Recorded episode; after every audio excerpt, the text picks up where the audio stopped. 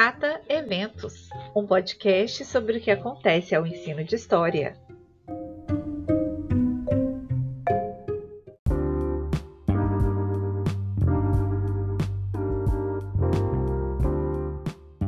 Bom dia, boa tarde ou boa noite, a depender do tempo no qual você escolheu ouvir esse podcast. Nesse episódio, conversamos com o professor Luiz Fernando Serri sobre o tema A História em Monumentos, seus ensinos e seus silenciamentos. E convidamos a professora Kelly Amaral de Freitas para contar um pouco sobre suas experiências com educação para o patrimônio no Museu Muquifo. No quadro Anota aí, eu destaco alguns eventos do campo da educação e do ensino de história. O CAT Eventos é uma produção do Laboratório de Práticas em Ensino de História, o LAPEIS da UFVJM. Eu sou Rosiane Bechler e quem dá voz comigo a essa ideia é o professor William Bonetti, da Universidade do Estado de Minas Gerais, Unidade Campanha.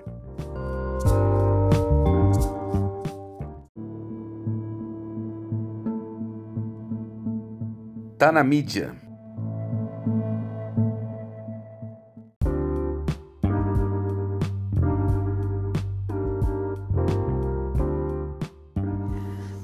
Último sábado, dia 24 de julho, manifestantes atearam fogo à estátua do bandeirante Borba Gato, localizada na cidade de São Paulo. Ações como essas confrontam as representações do nosso passado histórico a partir de questionamentos que emergem no tempo presente. São pautas sensíveis, pulsantes e importantes de serem abordadas na sala de aula de história.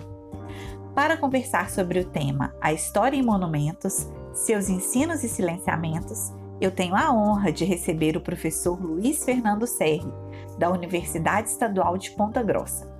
Professor Serri, como pensar a relação entre monumentos, memória, identidade e ensino de história? Oi, Rosi. Obrigado pelo convite para participar desse podcast, é um grande prazer. É, eu queria dizer que o, o, monumento ele é uma das primeiras formas que surgiu na humanidade de ensino de história. Nós temos hoje uma grande comunidade, né, uma grande quantidade de publicações, de eventos e etc., envolvidos, refletindo e procurando aperfeiçoar o ensino de história. E se a gente for pensar aí há alguns milhares de anos atrás, uh, o, o, vamos dizer assim, o tataravô disso tudo acontecia nos monumentos, né? na, inscrito na, na, pedra ou em qualquer outro material que fosse monumento. Monumento, a palavra vem de lembrar, né? vem de mineme. Então, de certa forma, o monumento ele é feito em primeiro lugar para fazer as pessoas lembrarem de alguém, né? de alguém, de alguma coisa, para que alguma coisa não se perca no tempo. Né?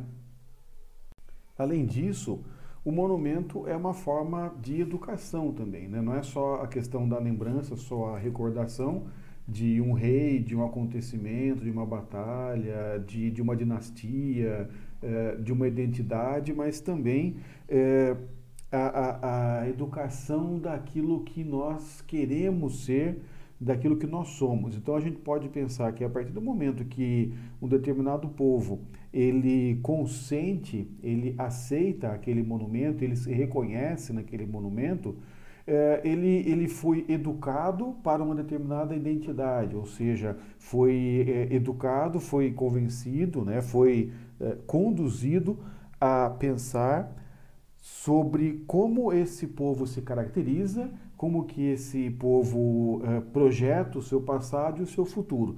Então, a aceitação de um determinado monumento é a incorporação à identidade das pessoas de uma determinada imagem de passado, de presente e de futuro, o que nós fomos, o que nós somos e o que nós queremos ser, que também é uma, uma definição em si da, da própria identidade e é uma projeção da identidade no tempo. E professor, por quais caminhos podemos problematizar os sentidos de eventos como este que ocorreu no último sábado? Sobre os ataques e a destruição de monumentos, a gente tem que entender, em primeiro lugar, que isso não é inédito e que isso não é recente. Desde que se criaram monumentos, novos reis, invasões, é, é, mudanças de regime, mudanças políticas levam à substituição de monumentos, destruição de monumentos, construção de novos monumentos. Então a gente pode elencar aí é, centenas de exemplos né, no, ao longo da história de acontecimentos em que é, monumentos foram destruídos, foram reconstruídos, foram tirados do lugar, etc. Talvez um dos mais recentes é, foi a derrubada do, de uma estátua de um escravagista né, na, na Inglaterra, é, que foi a estátua foi pichada, foi arrastada pela, pelo, pelas ruas, foi jogada num canal e hoje ela está no museu, né, foi resgatada e está no museu, deitada com todas as marcas das pichações e explicando o que aconteceu com aquela, com aquela estátua. Mas isso também aconteceu quando caiu o, a União Soviética, por exemplo, né, no, no leste europeu em vários lugares as estátuas do, do Lenin e de outros uh, personagens uh, símbolo do, do, do, socialismo soviético foram derrubados. Então, quando a gente vê uma situação hoje né, em que jovens negros de periferia colocam fogo na estátua do Borba Gato em São Paulo, no contexto das manifestações contra o presidente, é, a, a, gente tem que se, se, perguntar que tipo de debate está acontecendo. Na verdade, do mesmo jeito que o monumento é uma espécie de educação pela pedra, ou seja, de produzir né, um processo educacional de memória e de identidade, a destruição do monumento também é um processo no mesmo sentido. Ela está é, colocando o seguinte: nós não nos sentimos representados nessa, é, nessa figuração do que seja a identidade nacional, do que sejam, é, vamos dizer assim, os, os, os uh, modelos, os exemplos, uh, os personagens, os processos que vão ser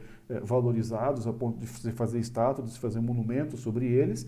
E, e, nós rejeitamos esse passado e nós rejeitamos que, que nós venhamos a ser o que esses monumentos representam. Dizendo mais especificamente, é, esses jovens e todos os que apoiaram o ato de queima da estátua do Borba Gato, é, eles estão sinalizando essa situação. O Borba Gato era um bandeirante, era, portanto, um escravista, né? era, era uma pessoa que é, desrespeitava e assassinava e estuprava ou permitia que isso fosse feito é, em relação às populações indígenas. E embora a história seja um pouco mais complexa ou bastante mais complexa do que isso, mas essencialmente é, isso, nada disso é mentira, né? tudo isso é, é válido, é verdadeiro. É, e, e, nós rejeitamos esse passado nós rejeitamos uma sociedade que se estabelece e que valoriza e que se vangloria desse tipo de coisa. Então, até uma interpretação que se pode fazer é Borba Gato hoje, se o Borba Gato existisse hoje, ele, ele seria talvez o presidente do Brasil, né? Que estaria vinculado aí a todo um processo de extermínio de uma, uma parte da população, é, a, a, um genocídio das pessoas mais pobres, a, inclusive um genocídio de indígenas, né, que estão sofrendo mais do que o resto da população com a pandemia. É, e, e, aí as duas coisas se vinculam, ou seja, são jovens que estão discutindo a história é, a partir da situação recente, a partir da situação presente no, no, no momento. Então eu acho que a gente tem que olhar né, essa questão da, das estátuas aí é, é com serenidade, é, com é, capacidade crítica de, de reflexão é, e, e, pensando nas mensagens que o Borba Gato, a estátua do Borba Gato passava, né? E, e as mensagens que a, a, a, tentativa ou a destruição da, da estátua do Borba Gato também querem passar em termos de identidade e do que nós queremos ser como, como povo.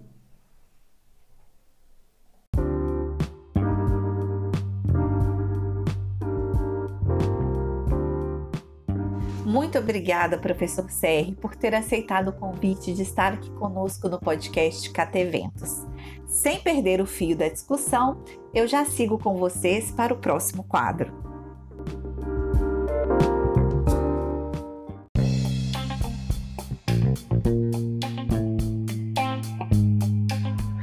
Esse é para salvar.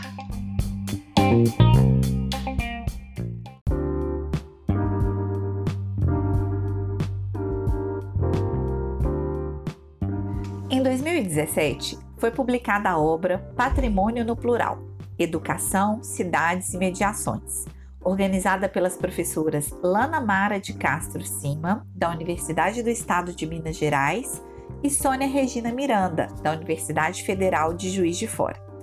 Na apresentação desse livro, as autoras afirmam que, abre aspas, patrimônio no plural é mais do que uma ação de nomeação de campos atinentes às múltiplas possibilidades de trabalho com o patrimônio e com a educação.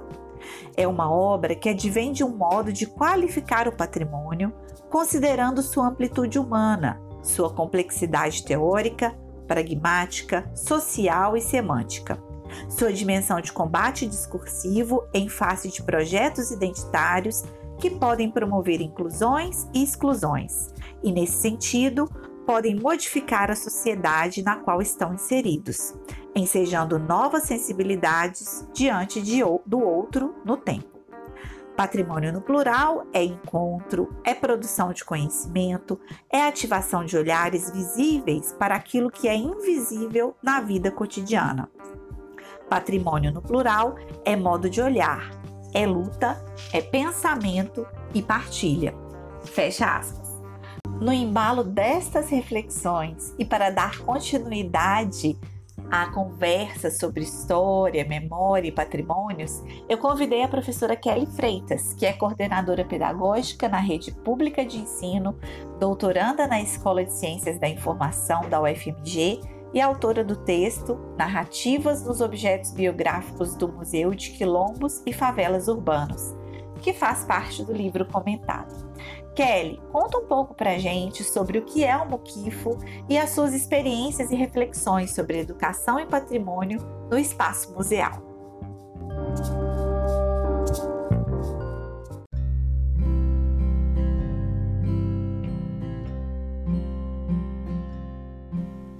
As primeiras instituições museológicas do Brasil surgiram no século XIX com o objetivo de desenvolver estudos científicos e artísticos, assim como expor objetos biográficos referentes aos colonizadores. Ou seja, fechados em si mesmos, musealizavam patrimônio das classes hegemônicas em detrimento da diversidade histórico-cultural formadora da sociedade brasileira. Representativo desse período é o Museu Histórico Nacional, inaugurado em 1922 no Rio de Janeiro ao final das comemorações do primeiro centenário da independência do Brasil. A curadoria da exposição foi elaborada pelo viés historiográfico do culto à saudade, à exaltação da pátria, à celebração dos vultos gloriosos. O objetivo foi destacar a lei, a ordem, religião, a autoridade como valores morais fundamentais para a formação de uma nação civilizada e republicana. Em 1972, iniciou uma grande transformação no campo museológico foi a Mesa Redonda de Santiago do Chile, quando trouxe o movimento internacional para uma nova museologia. Como uma proposta teórica e prática, a nova museologia assumiu os museus como forças transformadoras de identidades e memórias coletivas, tensionando o desenvolvimento social e econômico, a diminuição das desigualdades e injustiças sociais. Inaugurou-se o conceito de museu integral e integrado, com as tipologias dos ecomuseus, dos museus de vizinhança e dos museus comunitários, e atualmente com as tipologias dos museus de favelas e periferias. Entretanto, no Brasil, a democratização museal foi efetivamente favorecida somente a partir da primeira década dos anos 2000, quando o governo brasileiro instituiu políticas públicas para o setor museológico. Do mesmo modo, fomentou, por meio do programa Culturas Vivas, editais para a criação de pontos de culturas em municípios, comunidades rurais, bairros, favelas, periferias urbanas, ou seja, lugares desprovidos de espaços específicos para a salvaguarda de suas histórias, memórias e cultura. É nesse contexto que surge em 2012 o Museu de Quilombos e Favelas Urbanos, o MUQUIFO, no território do aglomerado Santa Lúcia, região centro-sul de Belo Horizonte, Minas Gerais, também conhecida como Morro do Papagaio, e é formado por cinco vilas: a Vila Santa Lúcia, a Vila Estrela, a Vila Santa Rita, a Vila Esperança e a Vila São Bento. No Muquifo, há em exposição objetos biográficos que narram histórias de moradores antigos e contemporâneos, representam a resistência cotidiana pelo direito à moradia e à vida urbana com dignidade. Os museus constituídos no viés da museologia social, tal como o Muquifo, apresentam propostas pedagógicas não escolarizadas, que ressoam como polo imanente de ideias e criatividade, provocam afeto e a sensibilização histórica, cultural e estética, potencializando as possibilidades de atuação da educação. Os museus comunitários em favelas transmitem conhecimentos carregados de emoções. Promove a tomada de consciência histórica dos habitantes do território, ao mesmo tempo desloca um olhar da cidade para o beco, para o morro, para o meio ambiente ao redor, para a sociedade e, sobretudo, para o fato museal, que é a relação entre o homem, sujeito conhecedor, com os objetos que são partes da realidade integrada pelo homem e sobre a qual ele tem poder de agir. Certamente, o desafio do século XXI é ampliar o olhar para os lugares que há tempos foram quilombos e aglomerações de escravos alforriados, livres e trabalhadores precariamente remunerados. Muito obrigada, professora Kelly. Gente, fica registrada a sugestão de leitura não apenas do texto escrito pela Kelly, mas também dos demais que compõem o livro Patrimônio no Plural, Educação, Cidades e Mediações. Agora, mudando dos impressos para as mídias digitais, eu quero compartilhar com vocês duas descobertas da semana. Uma delas é o podcast Minutos da História, um projeto do Laboratório de Ensino de História da Universidade Federal de Pelotas e do Grupo de Pesquisas Paisagens Híbridas da Federal do Rio de Janeiro. A cada episódio, eles abordam um tema específico e convidam um especialista da área para falar sobre. Outra iniciativa que vale registrar é o canal de YouTube Cool História, de Ana Beatriz Bittencourt, voltado para temas da pré-história e da história antiga. Vale reforçar, né, que nós sempre fazemos o convite para que vocês acessem esses conteúdos, mas é claro, cada um a partir das suas experiências e reflexões vai fazer sua avaliação aí sobre esses novos formatos de fazer e divulgar a história.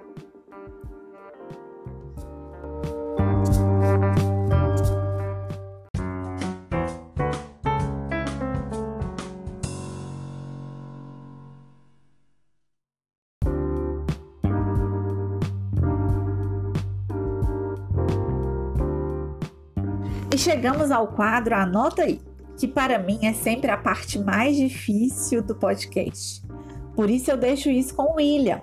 Mas essa semana não teve como escapar, gente. Então eu fiz uma breve seleção de eventos que dialogam com o ensino e a história para contribuir pelo menos um pouco na organização da agenda de vocês. Vamos lá?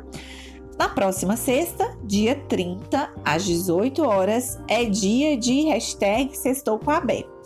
No canal da Associação Brasileira de Pesquisadores do Ensino de História, será transmitido o debate com a chapa Esperançar História Ensinar Democracia, que concorre às eleições para a próxima gestão da associação.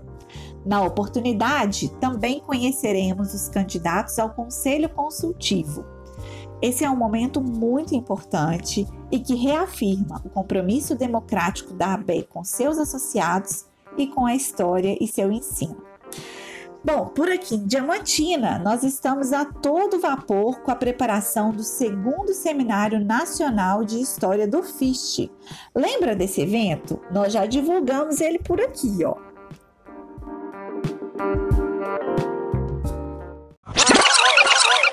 Olá, o meu nome é Américo Antunes, eu sou jornalista e organizo desde 2011 em Diamantina o Festival de História, que esse ano completará a sua sexta edição, entre os dias 21 e 23 de outubro. O festival agrega também o segundo Seminário Nacional do FIST, com a temática Tempo de Incertezas. Pois então, o seminário é um evento acadêmico que ocorre junto ao FIST e você pode inscrever seu trabalho para apresentação em uma das três sessões que os organizadores apresentam a seguir. A todas as pessoas que nos ouvem, bom dia, boa tarde, boa noite. Quem vos fala é Helder Pinto, professor na UFVJM venho convidá-las para o sexto Festival de História de Diamantina e seu segundo Seminário Nacional, que ocorrerão entre os dias 21 e 23 de outubro de 2021. Neste seminário, chamo atenção para a sessão 3, onde problematizaremos a relação entre educação e epidemias. Será uma oportunidade valiosa para refletirmos sobre o tempo presente e olharmos para o futuro. Se inscreva no FIST e cuide-se. Olá, eu sou a professora Ana Cristina Pereira Lage. Venho aqui para convidá-lo a propor uma comunicação para a sessão 2: Resistir culturas, religiosidades e intolerâncias. A arte, a cultura, as religiosidades têm sido, assim, sustentações para manter o equilíbrio mental e emocional nesses tempos de crise, que se intensificaram com a pandemia de Covid-19 fazendo emergir o que temos de melhor na conjugação de, do verbo esperançar. Contraditoriamente, permanências nas configurações sociais atestam estruturas e práticas preconceituosas, racistas e patriarcais que resistem aos tempos, acirram intolerâncias e violências de diversos tipos, sejam elas religiosas, de orientação sexual, de gênero e culturais. Essa sessão temática, portanto, receberá trabalhos que reflitam sobre esses aspectos da vida humana nas suas mais diversas configurações. Eu espero você. A nossa sessão acontecerá no dia 21 de outubro, quinta-feira, entre 14 e 18 horas, totalmente de forma remota. A produção do conhecimento científico passa pela discussão da construção de enunciados que trazem verdades que podem ser provisórias. Pesquisas demonstram que o conhecimento é histórico, ou seja, produto de um tempo e de paradigmas vigentes nas circunstâncias da sua produção por trás da construção do conhecimento científico em suas diversas áreas, existem protocolos de validação que são fundamentais em diferentes fases e negociados entre os pares e pautados por questões éticas e transparência metodológica. Nos tempos atuais de descrédito do conhecimento científico e da disseminação de fake news, torna-se cada vez mais fundamental discutir esses regimes de construção de verdades no âmbito acadêmico, suas interlocuções e responsabilidades em relação às demandas sociais, bem como seu vínculo com a ética nos seus mais diversos aspectos. Por isso, a sessão temática 1 ética, regimes de verdades e produção científica receberá trabalhos que tratem desse debate nas diferentes áreas do conhecimento. Participe, submeta seu trabalho.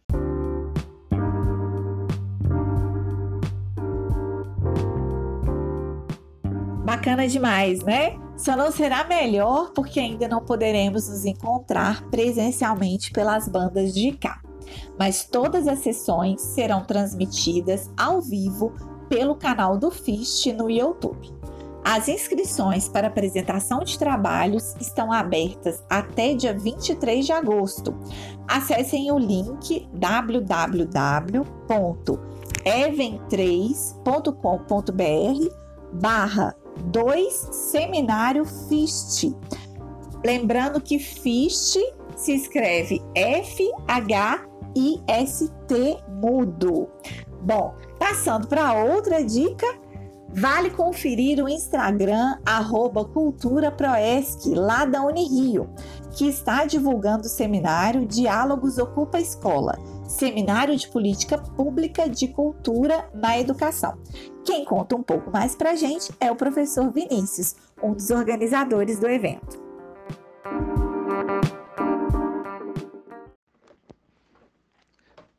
Olá, meu nome é Vinícius Albricker, eu sou coordenador de cultura da Unirio, a Universidade Federal do Estado do Rio de Janeiro, e estou aqui para convidar vocês para o evento Diálogos Ocupa Escola, Seminário de Política Pública de Cultura na Educação.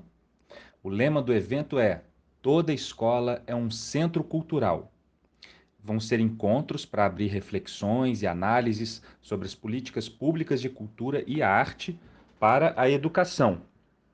Então, serão encontros com diálogos que abordem os desafios do, do contexto atual da pandemia, a arquitetura escolar, mobilidade urbana, a importância das pesquisas científicas e culturais que apontem caminhos e novos horizontes né, para a formação de política pública de cultura na educação. E a gente espera vocês ao vivo sempre no YouTube, no canal do YouTube da Cultura Unirio. YouTube da Cultura Unirio, da Pró-Reitoria de Extensão e Cultura.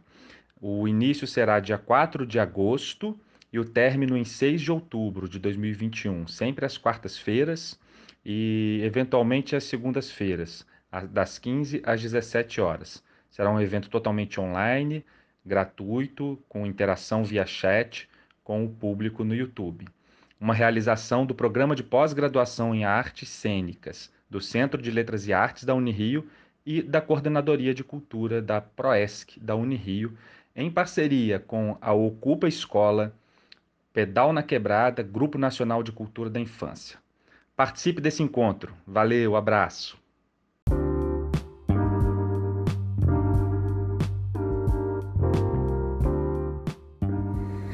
Por hoje é isso, gente. Espero ter contribuído um pouco para fazer a roda dos saberes, fazeres e possibilidades dar mais um giro no dia de hoje. Um abraço afetuoso e até a próxima semana.